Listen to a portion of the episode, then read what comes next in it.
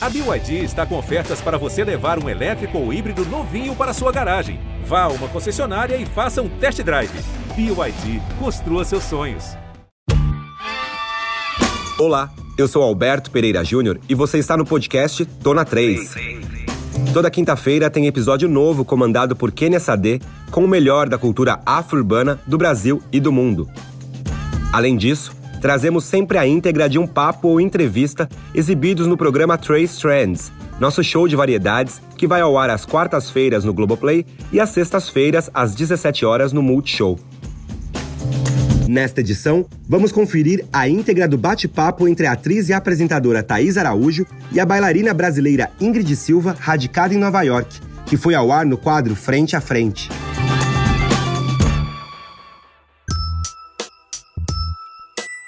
Ingrid! Oi. Que alegria! Cadê tu? Não tô te vendo. Eu tô aqui, eu tô te vendo. Ah, agora eu tô te vendo.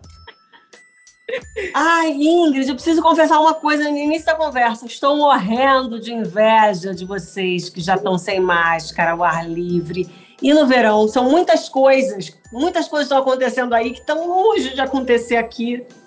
Exatamente. A gente finalmente tem quase 70% da população de Nova York já vacinada. Algumas coisas já estão voltando a puro vapor. O verão, os shows, está todo mundo se reunindo. Óbvio que todo mundo com a carteirinha, né, que pede de comprovação. Mas, assim, a vida tá voltando ao normal, finalmente.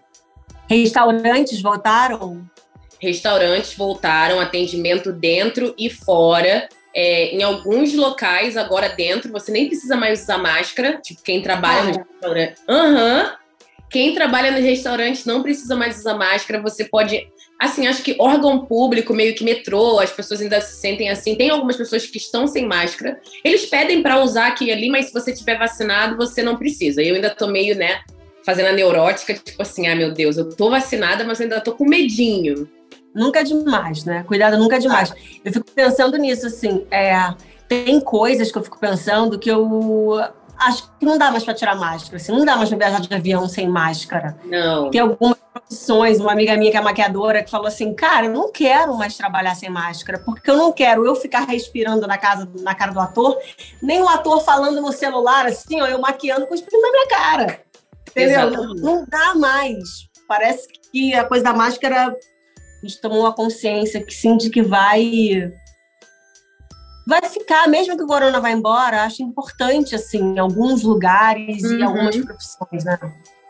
E eu acho que também virou parte da nossa vida, né? De uma certa forma, era aquela coisa tipo o óculos. Ah, eu preciso dos meus óculos, não sei quando usar, não sei o quê. Você vai, acha e bota ali, eu lembro e bota. Agora a máscara virou tão parte das nossas vidas que, tipo assim, eu preciso ir ali na rua. Ah, não, calma, olha a máscara. Aí você sai sem máscara e tem gente do lado de fora que está de máscara, a pessoa te olha, tipo assim, calma aí, o que, que eu esqueci, sabe? Acho que virou meio que parte da nossa vida, né? É, eu, é, eu tenho pavor, as pessoas nem chegam perto de máscara, sem máscara perto de mim. É, é. Nem experimento, eu peço para botar, eu. E eu, assim, se eu vou sentar, eu tô trabalhando, né? Uhum. Então a gente. É, a gente tá lá, todo mundo trabalhando, todo mundo de máscara, tira, começa a cena, a gente tira a máscara, fica só a gente sem máscara, uhum. toda a equipe toda de máscara. É, todo mundo testado, três vezes por semana, enfim, é um protocolo bem rígido. Mas se a gente está na hora, sei lá, na sala do, de estar, que a gente está fazendo, esperando, e tem quatro atores na sala, se eu vou tomar um chá ou uma água, eu me levanto, vou para a porta, vou para longe, uhum. até continuo conversando, bem longe das pessoas tomando meu cafezinho, meu chá. Tipo, eu não me imagino sentada perto das pessoas, assim, igual a gente tá, cara a cara, uhum, numa mesa uhum. de um restaurante comendo. Eu não sei como vai Nossa. ser a vida. Isso que eu ia perguntar, porque, tipo assim, a situação aí agora ainda tá meio que chegando lá, né? As pessoas estão começando a se vacinar. Você se vacinou agora recentemente, né? O Lázaro também, eu vi. É, o Lázaro vacinou agora essa semana. Eu, como tenho comorbidade, eu tenho asma grave, eu vacinei em maio. Estou na minha segunda, agora 11 de agosto. Estou tipo uhum. como se espera aquele grande amor da vida, sabe? Você fica, ai, meu grande amor da vida vai chegar. Ai, eu estou muito ansiosa, assim de tomar a segunda, porque por mais que eu tenha voltado a trabalhar, isso melhora muito a nossa vida, né? Uhum, claro. Parece é uma falsa impressão de que as coisas estão voltando. É, eu não tenho vida social, né? É, eu, não, eu não tenho coragem de entrar no restaurante ainda, por exemplo. Acho que, assim, tenho aqui nos pequenos grupos, né? Voltei a ver minha mãe, Sim. né? Eu vou para viagem para casa de, da Serra, né? Aí tem assim, minha família, os pequenos grupos, Sim. bem pequenos mesmo assim. Mas eu não tenho coragem para lugar público ainda. É. É, mas quando eu tiver a minha segunda dose, depois que passar o período, assim, de 15 dias, aí eu acho que eu vou ficar muito emocionada de entrar num restaurante, sabe? Nossa. Agora, eu faço isso, mas eu vivo em hotel, por exemplo. Eu tô em São Paulo, tô dentro de um hotel. É, então, as coisas têm umas medidas esquisitas. Eu tenho que estar tá aqui, eu tenho que estar tá dentro do hotel. É, eu saio, desço, falo com as pessoas, tô num lugar público, é. né? Mas tô, tem uma coisa assim, eu tô, mas estou por uma necessidade de trabalho. Exatamente. Aí isso é uma medida difícil, né? É. De, de você ter. Eu assim... lembro quando a gente foi para o Brasil agora, em fevereiro desse ano, logo que a Laura nasceu, eu fiquei meio assim, né? Porque a gente tinha falado aqui em casa que não ia, que não ia, que não ia. E aí surgiu uma oportunidade de trabalho, porque assim, a gente também não está rasgando dinheiro, né? Ainda mais no momento que a gente está vivendo. Então, trabalho é trabalho. E eu fiquei muito receosa, porque ela era muito novinha, a gente ainda não tinha tomado a vacina, as coisas estavam começando a acontecer aí, mas eu acho que a gente tomou todas as medidas necessárias, sabe? E eu sou muito caxias com certas coisas, até porque a gente viu a realidade aqui de primeira mão, o Brasil ainda não estava ainda passando por nada, mas a gente usou a máscara PF2 super. É, eu fiquei na casa da minha mãe, eu nem vi minha avó, que é uma coisa que eu me arrependo muito. Eu tô pensando agora em voltar em agosto e ver minha avó. Minha avó não conheceu a Laura. E, e foi, foi bem uma coisa bem família, sabe? Tipo, mãe, pai, Bruno, e é isso. E o marido e Laura, só.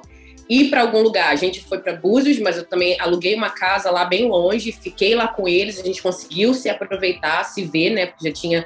Na verdade, até antes da pandemia eu não tinha visto a minha mãe, a gente devia ter uns três anos.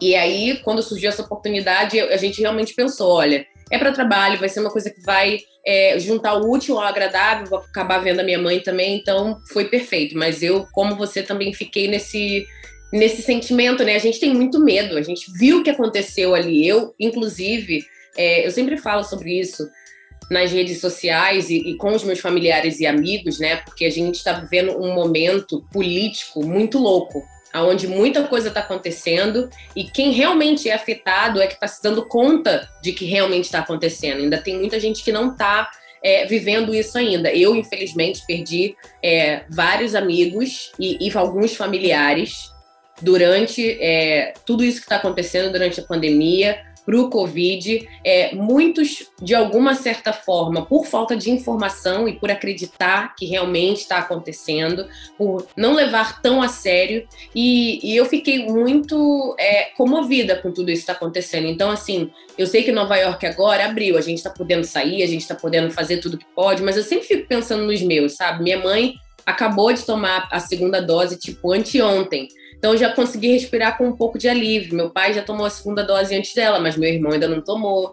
Então, são essas pequenas coisinhas que eu ainda fico tipo, gente, por favor, vamos se conscientizar, vamos se cuidar. Eu sei que ficar um ano inteiro dentro de casa, ou quase dois, é difícil, mas é a nossa vida, né? A gente só tem uma. E o protocolo, ele funciona, né? O protocolo ele funciona. A máscara, o álcool, a gente já viu que se não tivesse funcionado, se não funcionasse, as perdas vão ser, já foram absurdas, mas podia ser muito, muito mais trágico. Assim. Tem que usar máscara, tem que usar o álcool. A gente está começando a abrir também um pouquinho, muito pouco, assim. A minha mãe, meu pai também com as duas doses. Então eu fiquei, cara, sem ver minha mãe todo esse tempo. Foi muito triste. Nossa. Foi muito e a minha mãe sofreu muito. Minha mãe ficou com 44 quilos. Ela sofreu muito Nossa, de saudade dos netos. Sofreu muito, caramba. É. Mas ela já tá com 51, tá ótima. Ai, ela falou, daqui a pouco eu vou ter que emagrecer de novo. Assim, ela já tá, ela já, já, já se recuperou, assim, porque ela tá direto com os meus filhos, mesmo assim, de máscara dentro de casa. Foi hum. que a hum. gente optou, porque as crianças voltaram para a escola. Esse final de semana eu tô aqui trabalhando. O Lázaro viajou com, é, saiu com ela e com as crianças. Uhum. É, foram, foram viajar um pouquinho. É, e aí, e ela junto, mas assim, eu falei para ela, ela falou: você acha que tem perigo? Eu falei, máscara, tipo, em 95 direto, se tiver em lugar comum. E dentro do quarto, dentro do, do quarto do hotel, a máscara mais leve, para ficar com as crianças. Ela só fica com os meus filhos de máscara. Sim. Não, não tem como.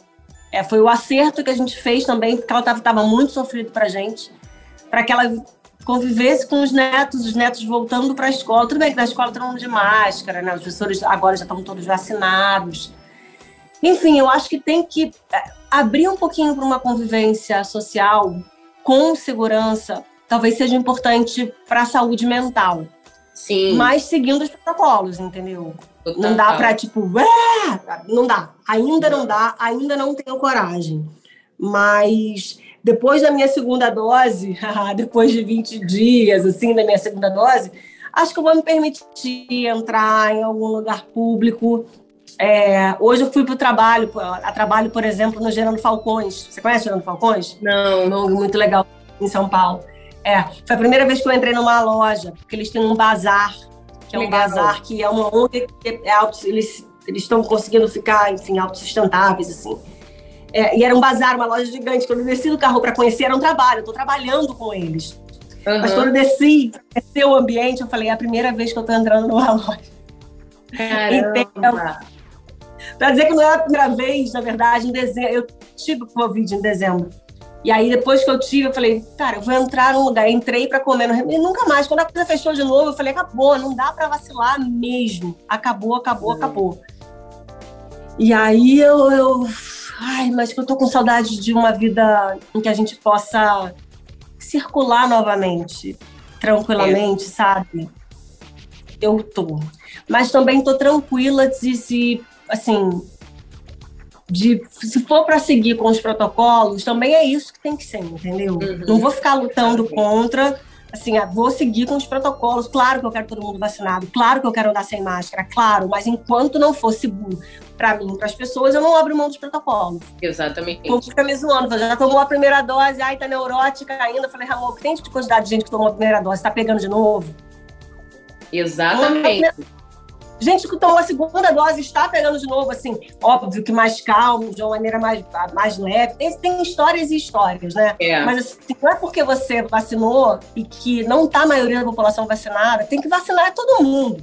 Exatamente. Depois que vacinar todo mundo, a gente vê como é que fica o negócio. Uhum. Né? Eu fico fazendo uma campanha para vacina. Vacina e máscara comigo. Ah, eu também. Eu também. Vacina todo mundo. Que todos tenham acesso, né? Que eu acho que, assim, de uma certa forma em que todo mundo puder ter acesso e todo mundo se sentir seguro de estar vacinado, as coisas andam. Eu acho que aqui foi isso também. Só que aqui ainda tem a loucura, que eu não sei se a galera sabe, é que, tipo assim, é, primeiro que você, você opta por vacinar, não é obrigatório. E aqui a gente tem três vacinas, a da Johnson Johnson, a Moderna e a Pfizer. Eu tomei a Pfizer. E você opta por não. Se você não quiser, você não precisa. E eu acho que isso para mim é assim, por exemplo, eu venho do Brasil, que é um país que tá tipo pedindo pelo amor de Deus, me dá vacina, eu quero ir para frente, e aqui a galera tá tipo assim: "Ah, não, não quero. Ah, não, e se eu virar jacaré? Ah, não, e se isso acontecer?" E, e tipo assim, é, é, a loucura da, da nova visibilidade nas redes e, e notícias do negócio da, da fake news. As pessoas ficam com tanto medo de, de optar por fazer o que é certo e recomendado pela ciência que elas não tomam. Então, eu, no, no grupo lá do balé, todo mundo está vacinado finalmente, a gente já voltou às aulas, está todo mundo sem máscara, a gente está dançando. Máscara. Aham, uhum, graças a Deus. Que bom. Finalmente, mas a gente estava todo mundo de máscara e agora está todo mundo vacinado com a segunda dose. Inclusive, antes da gente ter voltado, o que eles fizeram foi separar o grupo em dois quem já tinha as duas vacinas completas podia estar num andar e quem não tinha tomado vacina completa estava embaixo, é, junto com máscara. E para entrar no prédio tinha que testar, é, como é que fala? Temperatura. Temperatura, checar não sei o quê. Tinha todo um questionário, todo dia. Aí agora, finalmente, acho que foi terça-feira passada, todo mundo já estava com duas doses completas, então a gente conseguiu se ver de novo, né? E se abraçar pela primeira vez. Não, e abraçar eu... que não existe, amor. Abraçar que não existe. Abraçar as pessoas é, falam, oi, tudo bem? Oi. É uma coisa assim que não é a, a cara do brasileiro, né? E a gente tá. Tem uma galera que tá seguindo. Essa coisa da vacina, ela é polêmica. Uhum. Mesmo, não sei porquê, ainda mais no Brasil. Porque assim, o Brasil tem um histórico de vacinação e de sucesso com vacinação muito grande, né? a referência em vacinação, sempre foi, né? Uhum. E o SUS realmente ele tem milhões de problemas, mas esse problema não tem. Vai a todos os lugares. Você vê, população ribeirinha, o barco, chega, chega, chega. A gente, no país desse tamanho, a vacina consegue chegar em todo mundo. Sim. Isso, e não só essa vacina, como as vacinas conseguiram chegar em todo mundo num país gigante como esse. Né? Então, isso quando as pessoas falam do SUS, assim, quando eu falo vivo o SUS, as pessoas falam, vivo o SUS por quê? Eu falo que o SUS não é uma coisa só. Tem partes frágeis do SUS que precisam ser melhoradas, mas tem partes muito boas que funcionam muito bem. Uhum. E o uhum. sistema é muito, é, a ideia do sistema ele é muito bom. Ele precisa funcionar na, em toda a sua potência. É, e essa coisa de escolher não vacinar, eu acho uma loucura, né? Porque isso diz diretamente a preocupação que você tem com a vida do outro, uhum. não com a sua exclusivamente. Porque quando todo mundo estiver vacinado, a maioria vacinada garante a saúde e a vida dessa maioria. Né? Então não é sobre você querer ou você ser a favor. Não, não é sobre você esse assunto. Uhum. Esse assunto é um assunto de sociedade, é um assunto humanitário, sabe? Acho que é isso que as pessoas têm que entender, cara. Aí não está medindo o que você acredita, é, não está em questão. Você não, agora você não está em questão, sabe? Exatamente. É uma coisa. É a O mais engraçado também é que aqui o povo incentiva você a tomar vacina. Tipo, tem vacina na farmácia, tem vacina, tem posto na rua, tem tipo assim, ah, se você tomou. É meio que engraçado falar isso, mas é sério. Se você já tomou duas doses da vacina, vem até aqui e você ganha tipo uma cerveja de graça, você ganha uma janta de graça. Tipo, a população está sendo incentivada a se imunizar para que tudo volte ao normal. Porque a gente também tem que pensar assim: graças à vacina que tudo aqui voltou a abrir. Porque se não tivesse vacina e a gente não tivesse 70% vacinado, o, o Como, que é o governador de Nova York, ele não ia abrir nada. Ele falou: eu não vou arriscar a população, porque a gente já passou por isso antes. Então aqui rola ainda esse incentivo, sabe? O Uber, ele te leva de graça para tomar vacina. Se você quiser tomar vacina, o Uber leva você de graça. Leva e traz para casa. Olha o Uber do Brasil. Olha a oportunidade aí, Uber do Brasil. Gente, que demais! Uhum. Então eles estão fazendo de tudo para manter, para fazer com que a população se vacine, conscientize um e o outro. Tem vacinação, tem, tem postos dentro do tipo do metrô. Você chega, você quer vacinar, a pessoa vai te dar o cartãozinho e fala, vai ali, ali é vacina. E assim, tá funcionando, sabe? Tá indo para frente. E isso que é o melhor, porque graças a isso eu, eu pude voltar a trabalhar. Eventualmente agora a, a diretora falou que a gente vai ter um tour assim, entrar no avião ainda tô meio assim, mas eu vou, mas vamos ver o que, que vai acontecer, sabe? A gente vai estar tá dançando do. Sim. Pelos Estados Unidos. Pelos Estados Unidos, pelos Estados Unidos. A gente vai dançar agora no Lincoln Center, sabe? Então ah. tudo tá voltando, graças a vacina. teatros de máscara? Então, essa parte eu tô curiosa. Por exemplo, no Lincoln Center é, Outdoors, que a gente vai estar, tá, é ao ar livre. Então, acho que ninguém vai estar tá de máscara ali, não sei, vamos ver como é que vai ser.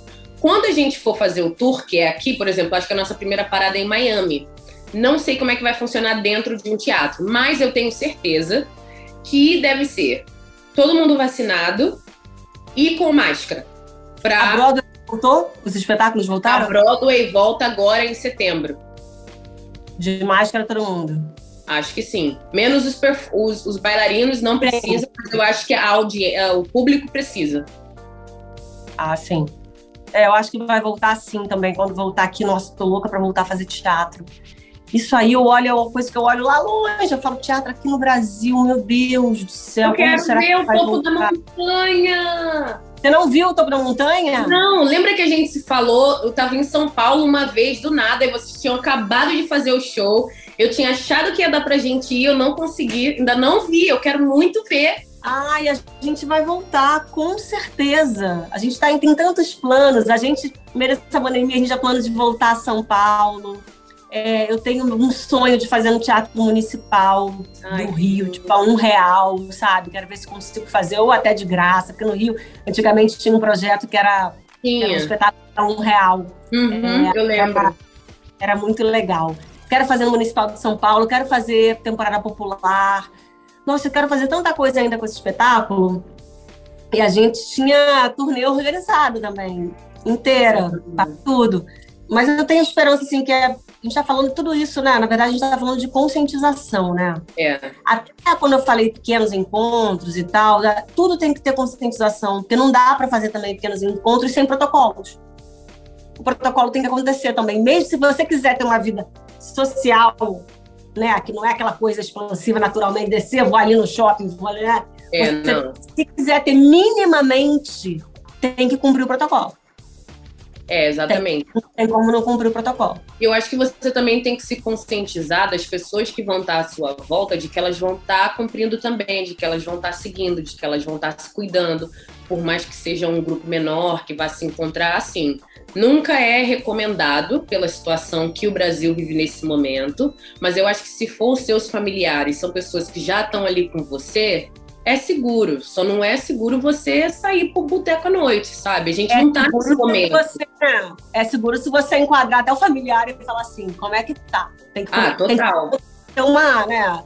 A gente uhum. também não sabe a vida das pessoas. É. A gente não sabe. As pessoas estão falando, ah, eu tô cumprindo, aí falam, não, semana passada eu fui, né, porque foi aniversário do meu primo. Tu já olha assim, como assim? Aniversário do primo, do teu amigo? Vira e mexe quando alguém fala um negócio, eu, eu, dou aquela paradinha assim, tipo, não, para, tu tá zoando.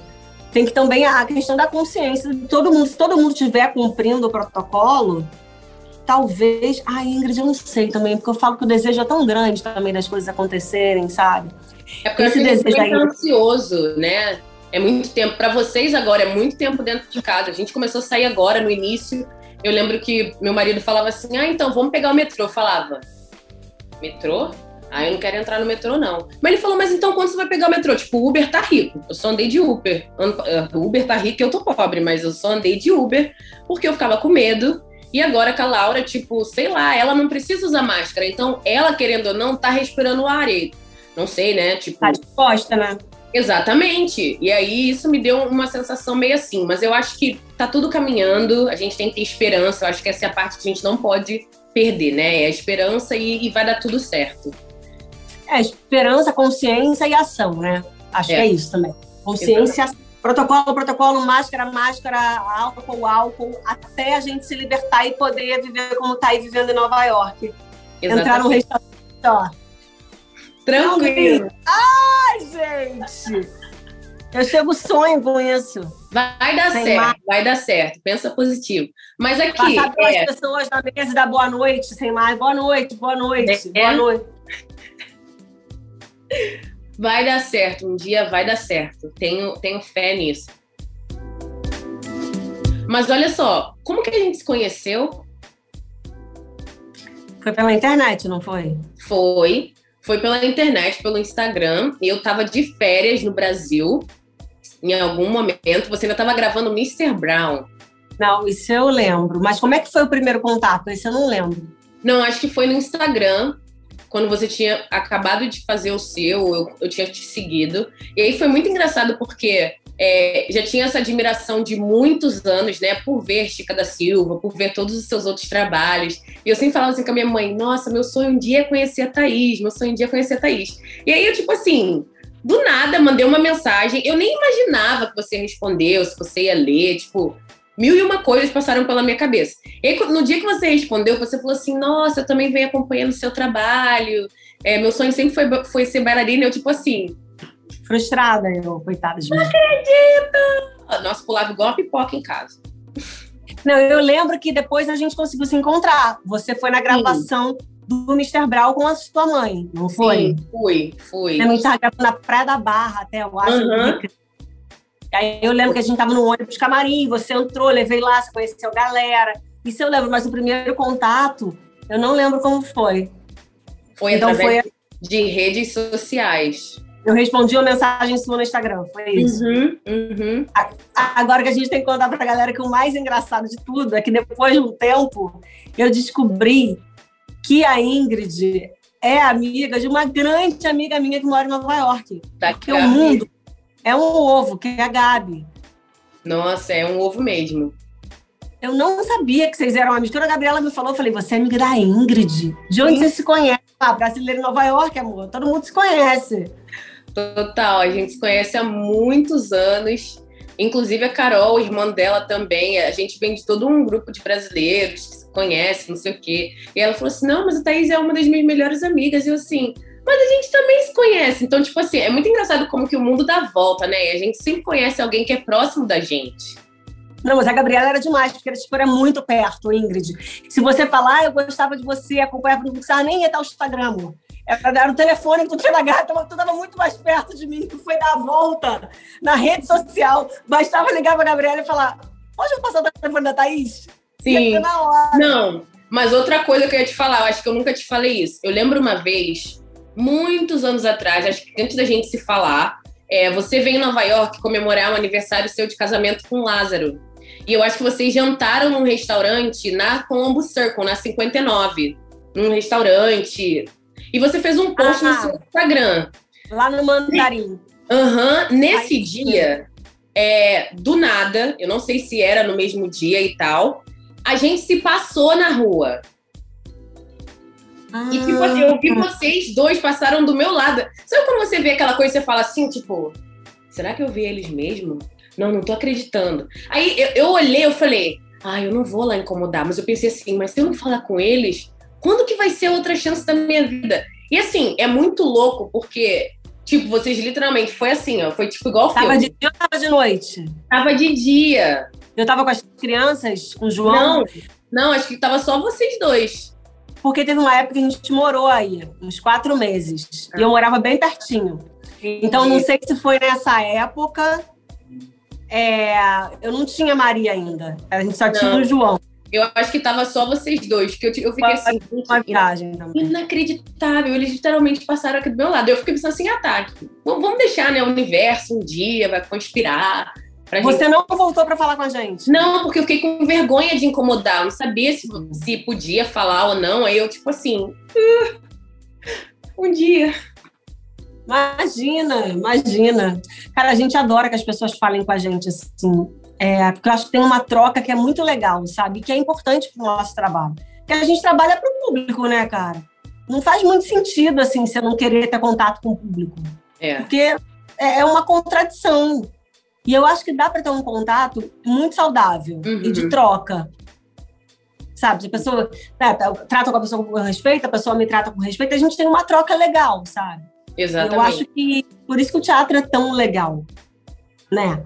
Porque o teatro você tem, por isso que a dança é tão legal. Você está ali, você está vendo a respiração do seu público. Você vê quando a, a, a sua audiência se emociona né, com a história que você está contando. Você tem a volta imediata. Eu falo assim, eu chego, saudade.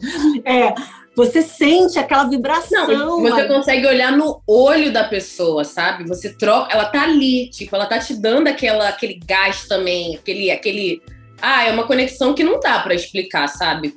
Como é que é e da onde ela vem. É algo inigualável. Eu sinto é muita falta bom. de estar no teatro de novo, é. Você falou do, do Lincoln Center. É, eu passei uma. Tem uma história dentro do Lincoln Center que é das mais lindas, assim, e é com balé também, que eu já vivi na vida é, eu fui assistir a companhia Alvin Ailey.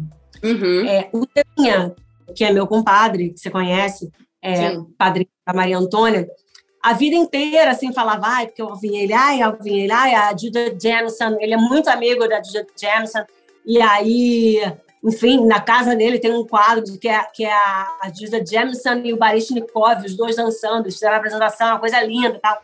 Então, a vida inteira ouvindo muito, né, de Alvin Ailey. E aí, Alvin Ailey era verão. Eles fazem todo ano uma apresentação no Lincoln Center. Eu sentei para assistir. Ingrid, eu não sei te explicar o que aconteceu comigo, mas eu acho que é quando a gente, tudo que a gente fala de representatividade, de quando você se vê ali, né, você se vê. Ingrid, eu comecei a chorar.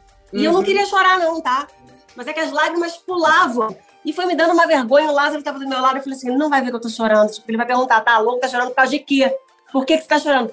Mas eu me emocionava e as lágrimas pulavam ali de ver aquele balé, né? O balé completamente preto, assim. Né? Tem, tem uma ou outra pessoa que não é negra, Sim. mas é majoritariamente negro. E eles tinham. Era, era uma compilação de várias coreografias deles, né? Com Revelation, enfim, de várias. Sim. E tinha uma que apresentavam com uma malha colorida, se fosse uma lycra bem, uhum. bem justa, assim, e muito colorida. E era muito lindo, porque marcava muitos corpos né? Eu via, tipo, corpos negros com características de corpos negros e músculos, não sei que, pés, não sei o que lá. Eu fui pensando tudo que o Zebra tinha me ensinado sobre o Alvin, uhum. quando ele decidiu montar uma companhia só negra, pelas dificuldades de ingressar nas companhias que eram majoritariamente brancas, e que dizia que o corpo negro não era um corpo apropriado para o balé, enfim, uma história que você pode contar muito melhor do que eu, é, porque você vive essa história. É, e aí, tudo que o Zebra tinha me ensinado, eu estava vendo aquele balé ali potente, gigante, aquele teatro chique, lotado de gente, lotado, e povo uhum. preto vindo, povo. Menina, aquilo foi uma. Eu comecei a chorar muito, muito, muito, muito, muito, muito, muito. Por isso, quando você falou Lincoln Center, eu já fiz assim, ó. Ah, que porrazinho. É, eu acho que, tipo assim, não tem nada que a gente possa explicar do que é quando você tá na, no público, né, sentado ali assistindo uma peça ou assistindo um balé e você vê alguém que se parece com você ou alguém que representa o seu sonho, sabe? É muito real. Eu acho que eu, eu, tô, eu ter, tô terminando agora, né, de escrever o meu livro que vai ser lançado em agosto, onde eu tô contando toda, toda essa minha experiência de vida, inclusive coisas que as pessoas nunca nem souberam da minha vida. Eu tô sendo super assim honesta, falando sobre essa história, falando sobre isso tudo. E é muito louco. Quando eu entrei no Dance City of Harlem, que é uma companhia que eu nem conhecia, nem passava da minha cabeça lá em Benfica de saber que o Dance City of Harlem existia. Quando eu cheguei naquela sala, que eu vi várias pessoas que se pareciam comigo, e a gente teve nossa primeira apresentação, onde todos eles também estavam no palco, eu acho que a sensação que você teve foi a minha de falar assim, cara, eu tô num lugar de pertencimento, sabe? Finalmente eu tô num lugar onde eu posso ser eu, as pessoas não vão ficar me julgando, vão ficar me olhando torto, ou não vão achar que eu não posso dançar por ser uma mulher negra, sabe? Sabe aquele alívio de respiro de finalmente? Você tá num lugar que você, se você é, que você é respeitado, que você é visto, todo o seu profissional e todo o trabalho duro que você fez. E eu acho que para mim foi isso, sabe? Entrar nessa companhia, estar tá nessa companhia hoje, que inclusive no do lado clássico é a única companhia no mundo que tem esse, esse leque de diversidade. Né? Até hoje não tem. Eu estava falando sobre isso nas minhas redes sociais. Até essa semana eu fiz um post sobre a sapatilha. A gente comemorou tanto em 2019, quando a minha sapatilha saiu. E aí agora eu, eu sento e faço essa reflexão. Sim, eu estou muito feliz que a sapatilha saiu, que a gente não tem que pintar, mas ainda dá um trabalho ter essa sapatilha. Por exemplo, o, o meu desabafo foi: eu estou há um mês esperando a sapatilha que a gente encomendou chegar. Tipo, eu não posso simplesmente ir ali na loja e comprar. E todas as outras marcas que estão falando que apoiam a diversidade, que sim, a diversidade, a gente está te ouvindo, você também não pode na loja comprar a sapatilha. Porque não sabe? tem. Não tem. E o pior, elas custam mais. Ah, para. Juro. E ninguém sabia disso. Elas custam mais por elas serem especiais, o que deveria normalizar o tom da pele, porque o tom da pele é isso e elas não deveriam custar tanto. Então, assim, eu ainda fico um pouco frustrada. Parece que a gente avançou, chegou ali, mas ainda tem que meio ficar. Vamos lá, galera, e aí? Caramba! É, eles devem falar que não tem impedido, né? Que a demanda não é tanta, mas eu acho que isso não é verdade, gente. Não, claro que não é verdade. Não comprar, as pessoas negras vão comprar, as bailarinas negras vão comprar. Exatamente. Não eu, não, eu não acredito que isso é verdade. Eu estava até falando disso ontem no Twitter e uma moça falou assim: ah, mas é, não tem muita procura. Aí eu falei assim, mas quem falou isso?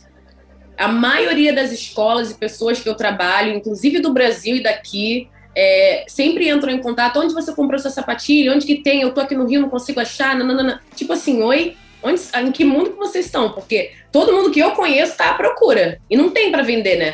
Tipo, meu sonho é um dia juntar uma bolada criar minha própria marca e, e, ter uma loja específica que a pessoa entre e compre a sapatilha lá e saia feliz. Isso que eu ia falar, faz a sua. Nossa, a sua real. Tô, tô, tô realmente é, é. investindo nisso. Eu realmente quero muito. É, pega um sócio investidor. Olha, gente, vocês que estão vendo a gente. Isso é, isso é super possível. Me fala, você falou que está escrevendo um livro.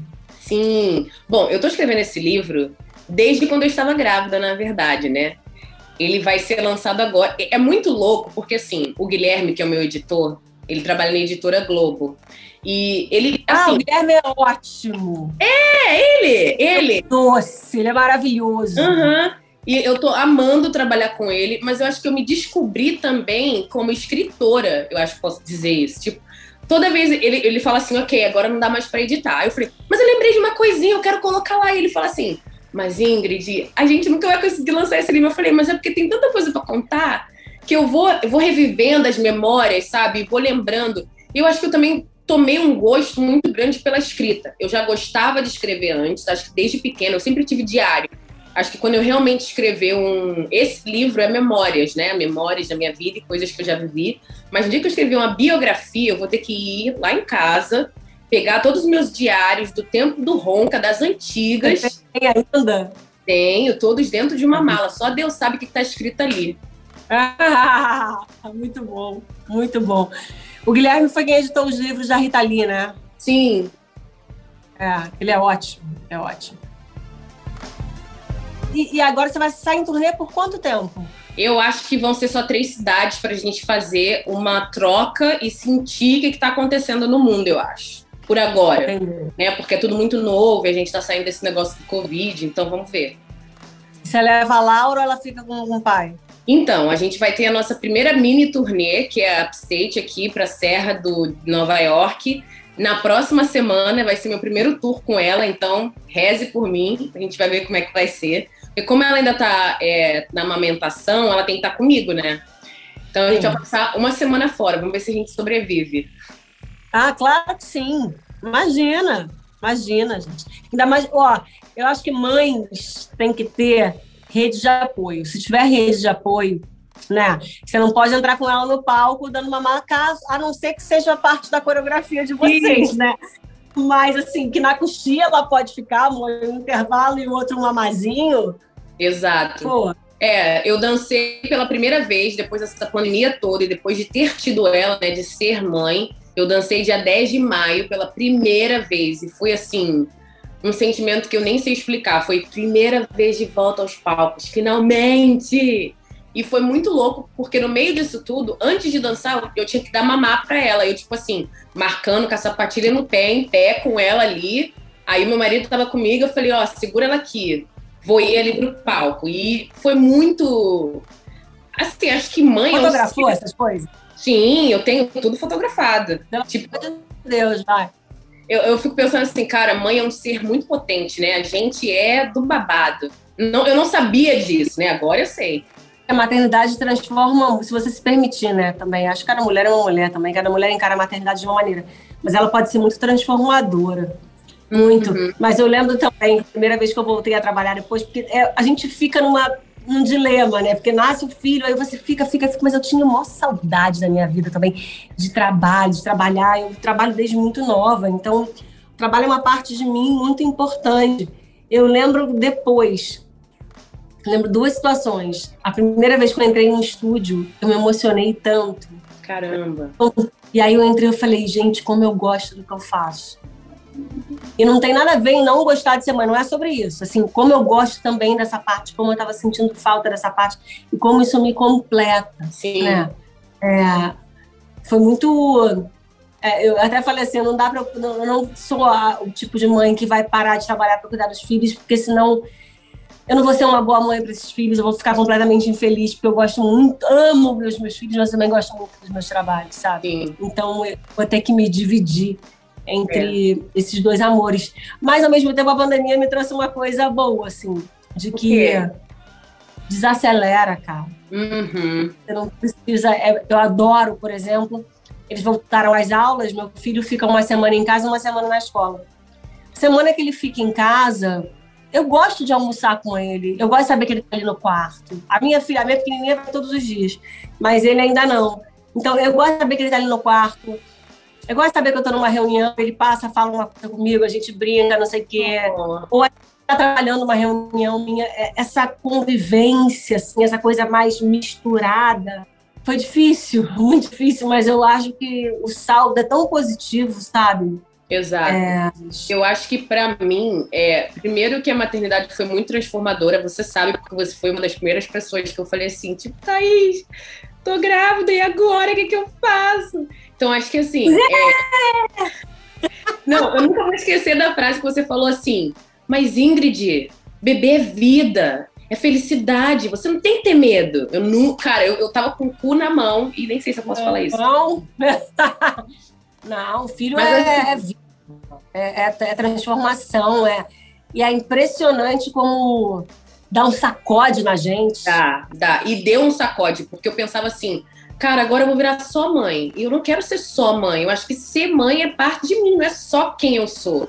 E é o que você está falando. Eu, eu sempre pensava assim: ah, eu não quero parar de dançar para ter filho. Eu quero fazer os dois. Eu acho que ainda é possível os dois. Eu acho que essa rede de apoio, sabe, tipo, ter tido teu incentivo, da Isabel, da Gabi, foram, foram incentivos que, assim, eu vou levar pro resto da vida, né? Porque além de estar falando com a minha mãe, mas vocês são pessoas que estão também no mundo artístico, que para mim é meio que uma novidade. Eu estou entrando nesse mundo agora, tem muita exposição, às vezes você fica com medo. Foi uma rede que eu me, me segurei e, e, me ajudou a ir para frente, me transformou. Hoje em dia eu vejo como que a Laura também está é, crescendo né? Tá me ensinando muita paciência, porque eu sou uma pessoa muito impaciente, eu quero tudo logo, eu odeio esperar. E, gente, criar um serzinho, ver. Hoje, ver ela andando, né? Quase andando, já tá meio que assim, mas já tá se arriscando. Tentar falar ou tentar segurar as coisas, sabe? É tão bonito você ver que você tá cultivando uma vida, né? E educando uma criança ali é, é muito transformador. Eu, eu que penso assim, eu falo, não, eu já tenho dois filhos, não quero mais filho, não quero mais filho. Hoje eu falei assim, Ai, eu tô com uma saudade de bebezinho. eu até olhei pro Lázaro falei, partiu o terceiro? Mas eu acho que Mas você falando assim, falar, ai, cara, dá uma saudade dessa fase, assim, porque os meus estão grandes, meu filho mais velho tem 10 anos. Nossa, já, caramba! 10 passa... anos. Isso é uma coisa que eu vejo que é louco, passa muito rápido. Tipo, parecia ontem que ela nasceu e a gente se falou e você deu a ideia e dirigiu o vídeo ela já está com sete meses. É. Tipo, eu lembro que você, eu tava rindo quando a gente tava falando, que eu lembro que você falou assim. Sabe, eu não sei se o quê. Não sei que você falou alguma coisa de ser influenciadora, de não sei o que, acho que eu tenho medo, eu acho que não sei o que. Eu falei, olha só, você já não tem muita opção, você já é, né? Porque é uma pessoa com as suas, com as suas características físicas. É a mulher preta, carioca, né, fruto de uma ONG, vai dançar num balé super importante de Nova York. Então, você não te é, cara. É. A quantidade de criança que olha para você, de menina, de adulto, de mulheres, eu também olho para você e falo: caraca, já falar um palavrão desse tamanho assim, ó. Caramba, é, a, a Ingrid é meu sonho realizado. Caramba, olha isso que maravilha! Eu ri agora que você falou, ah, essa vida é diferente para mim, não sei o quê. Quando eu falei, amor, já foi, não tem mais tá. opção. A opção é você largar, né? Não querer mais, mas a partir do momento que você está nesse posto, é. é você está influenciando as outras pessoas. Não adianta. E a sua presença é muito importante no lugar que você ocupa, né? Sim eu acho que eu tenho cada vez mais consciência, mais responsabilidade. Eu acho que até é uma responsabilidade muito grande, né? Eu já tinha noção dessa responsabilidade, mas eu acho que assim é, é tão difícil chegar em lugares e ambientes que a gente está hoje em dia, né? De ser exemplo para tantas crianças e, e mulheres e, e, todo mundo que sonha em obter algo que é, é muito gratificante também. Ver o reconhecimento das pessoas, ver o carinho das pessoas, ver o carinho que a gente tem uma pela outra, sabe? De às vezes eu viro para você e falo, oh, oi tia, oi tia Thaís, e aí eu mando uma fotinha da Laurinha, tipo, crescendo, sabe? Eu acho que não, não tem preço essas coisas, não tem preço esses laços que a vida vai construindo, né, entre a gente. É muito importante? É muito importante. A gente, quando você falou assim, né, pô, eu nem sabia o que era o balé do Harlem e tal, não sei o quê, de repente eu tô lá dançando, de repente né? Tem tua foto no cartaz. Eu lembro a primeira vez que a gente viu a foto do cartaz, todo mundo ficou todo emocionado e tal. E aí é também construir uma narrativa que a gente não teve acesso até hoje. Quando você fala que entrou na sala de balé e se sentiu pertencente, é muitas vezes a gente se sente assim quando a gente está num ambiente onde a gente se reconhece, mas não tem uma consciência. Mas, é, diversas vezes eu não tinha consciência que eu não tinha esse pertencimento antes. Uhum. É engraçado, né? É muito é. subjetivo falando, mas você olha esse lugar e você fala, acho que é que eu posso me sentir à vontade. Uhum. Sendo que na rua é completamente diferente. A gente já nasce nessa inadequação. Exatamente. Assim, né? É. é lugar que você não, dependendo do lugar que você nasce, é, você olha e fala assim, hum, quer dizer então que essa sala de aula não é para mim, quer dizer então que o banco da universidade não é para mim, quer dizer então que a presidência de uma empresa não é para mim, quer dizer então que o, o principal papel, a principal bailarina de um de um balé, um dos balés, dos balés mais importantes não é para mim, porque você não se vê ali. É. é. Então a gente às vezes nem tem consciência, assim, quando você olha que você cai num lugar desse, você fala, opa, esse lugar aqui é meu, hein? Uhum. É meu e pode ser de boa galera também. Ninguém me tira! É, é meu, ninguém me tira, eu vou abrir a porta para fazer uma turma comigo. Total. É, que é um trabalho que você faz meninas também. Como eu vejo você fazendo um trabalho com as meninas negras, isso é tão bonito, né? Oi, Ingrid, eu não sei se eu te vejo aí em Nova York ou se você vem me ver no Brasil. Eu tô achando que você vem me ver antes ainda, eu te ver. Acho que sim, acho que sim. Mas também vou estar te aguardando se você vir pra cá. Ah, mas a situação aqui, minha filha, tá tão difícil. A gente não pode entrar em lugar nenhum, tá, tá, a gente tá bem humilhado. Mas tudo bem, eu te espero aqui de braços abertos. Boa turnê. Aproveite muito, dance muito. É, e assim que tiver uma chance, que a gente puder, tipo, cruzar fronteiras e tal, de maneira segura, eu com certeza, a primeira coisa que, que eu vou fazer, assim, é desbravar o mundo. Eu sou, eu amo o mundo. Eu quero poder circular o mundo inteiro. Que bom. Olha, eu fico muito feliz a gente poder bater esse papo aqui, compartilhar tanto. Você já sabe todo o meu carinho e admiração por você, Laura também. Não vejo a hora da gente poder te ver e te dar um abraço de verdade, ah! conhecer, Laurinha. Deixa ela comer um dia. Ó, matar minha vontade, né? Sim.